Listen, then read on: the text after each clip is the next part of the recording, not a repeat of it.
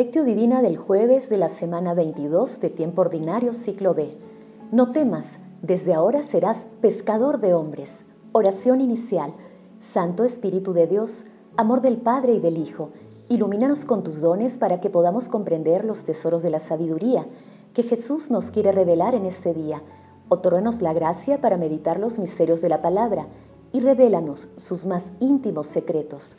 Madre Santísima, intercede ante la Santísima Trinidad por nuestra petición. Ave María Purísima, sin pecado concebida. Paso 1. Lectura.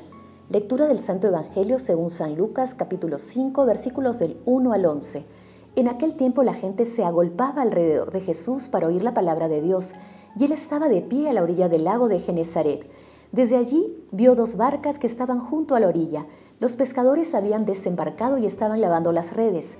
Subió a una de las barcas, la de Simón, y le pidió que la apartara un poco de la orilla. Desde la barca sentado enseñaba a la gente.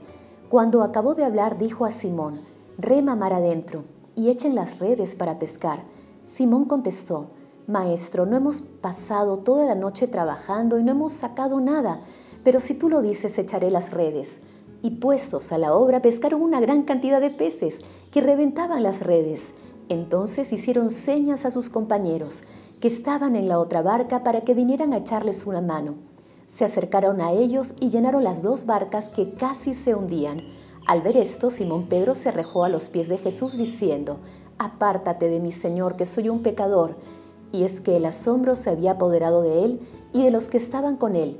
Al ver la cantidad de peces que había pescado, lo mismo le pasaba a Santiago y Juan, hijos de Zebedeo, que eran compañeros de Simón. Jesús dijo a Simón, No temas, desde ahora serás pescador de hombres. Ellos sacaron las barcas a tierra y dejándolo todo, lo siguieron. Palabra del Señor. Gloria a ti, Señor Jesús. El pasaje evangélico de hoy narra la vocación de los primeros discípulos de Jesús. Con el signo de una pesca abundante, Jesús propone a Simón Pedro el desafío de seguirlo de manera radical. En el diálogo, Simón Pedro, que era un pescador experto, pone en duda las habilidades pesqueras de Jesús y aunque no comprende el objetivo de Jesús, confía en sus instrucciones y obedece. Rema mar adentro. Y el resultado de la faena fue sorprendente. Ante la presencia de Jesús, el fracaso de los pescadores se convierte en abundancia, porque en la humanidad de Jesús se estremecía lo divino. Simón Pedro se da cuenta que en la pesca de aquel día hubo una intervención divina, ante la cual con un gesto de adoración confiesa, apártate de mi Señor que soy un pecador.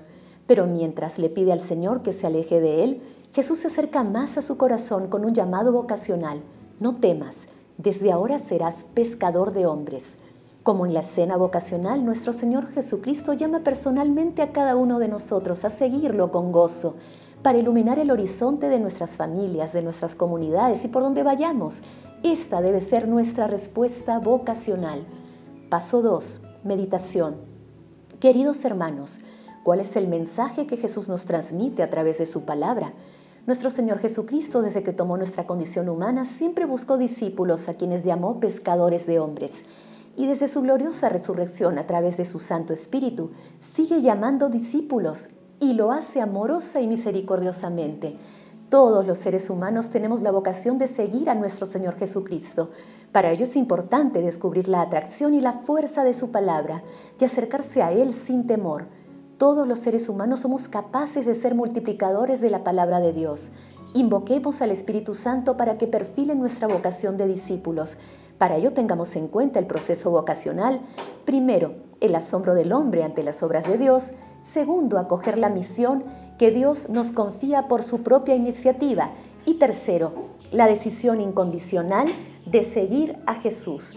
Debemos recordar y hacer saber a todos que Dios es tan bueno y misericordioso, que nos renueva su amor y su llamado en todo momento. Hermanos, meditando la lectura de hoy, contestemos, ¿cómo respondemos a nuestra vocación de seguimiento a Jesús en nuestras familias, comunidades, trabajos, país y como habitantes de la creación de Dios? Que las respuestas a esta pregunta nos ayuden a tener clara nuestra vocación y misión en nuestras vidas. Jesús nos ama. Paso 3. Oración. Amado Jesús, tú que no nos pides que seamos perfectos, sino que te sigamos confiadamente, envíanos tu Santo Espíritu para que seamos tus discípulos en la misión de hacer realidad tu amor y misericordia en nuestras familias, comunidades, trabajos y por donde vayamos. Espíritu Santo, que tu santa luz ilumine los corazones de toda la humanidad, para que cada persona identifique su vocación de seguimiento laical o consagrado a nuestro Señor Jesucristo y la haga realidad con una plena disposición y con la fortaleza que tú nos infundes. Amado Jesús, misericordia pura, recibe a las benditas almas del purgatorio en tu reino y protege a las personas agonizantes en el tránsito hacia la vida eterna. Madre Santísima, Reina de la Paz, intercede ante la Santísima Trinidad por nuestras peticiones. Amén. Paso 4. Contemplación y acción. Hermanos, contemplemos a nuestro Señor Jesucristo con un texto de Adelaide Anzani Colombo. Los llamó. El mar de Galilea permaneció calmo, tranquilo y continuó ofreciendo sus aguas al trabajo activo de los pescadores. Sin embargo, para los pescadores ahora ya nada es como antes. La palabra irresistible desquicia la vida, cambia definitivamente el curso de los pensamientos y de los sentimientos. Los deseos se vuelven infinitos, los latidos del corazón acompasan ya no una existencia nueva y diferente. Comienza así también para cada uno de nosotros la aventura cristiana, un llamado especial, claro, de una manera sencilla e inequívoca, detiene nuestros pasos de costumbre, los detiene fascinados y asustados en el umbral de un camino nuevo para nosotros, en el que alguien nos precede y dice, sígueme. Nos lo dice a cada uno de nosotros, uno por uno, llamándonos por nuestro nombre de manera individual, personal, insistente, irresistible. Los sonidos y los estruendos, los susurros y los gritos en cuyo interior se desenreda el hilo de nuestros días convulsos. Se oponen como una barrera, pero la voz es más fuerte, parece nacer y renacer constantemente desde lo hondo de la conciencia, surgir en la encrucijada de todas las preguntas para las que no encontramos respuesta, ofrecerse incansablemente como posibilidad inesperada. Sígueme. ¿Se trata de una invitación? ¿De un mandato? Se trata de caminar juntos con Él delante y nosotros detrás de Él cogidos de la mano al mismo paso, mirándonos a los ojos, a lo largo de todos los caminos del mundo, en todas las situaciones de la vida, de salir al encuentro de cada hombre al que debemos amar como hizo Él. En el interior de la unidad y de la totalidad de la Iglesia no existe el anonimato. Cada hombre tiene una relación con Dios, que es la de un yo, tú, desde siempre y para siempre. Lo sabemos bien porque lo sabe ese rincón intacto de nuestro corazón, capaz de reconocer la voz cuando nos llama por nuestro nombre.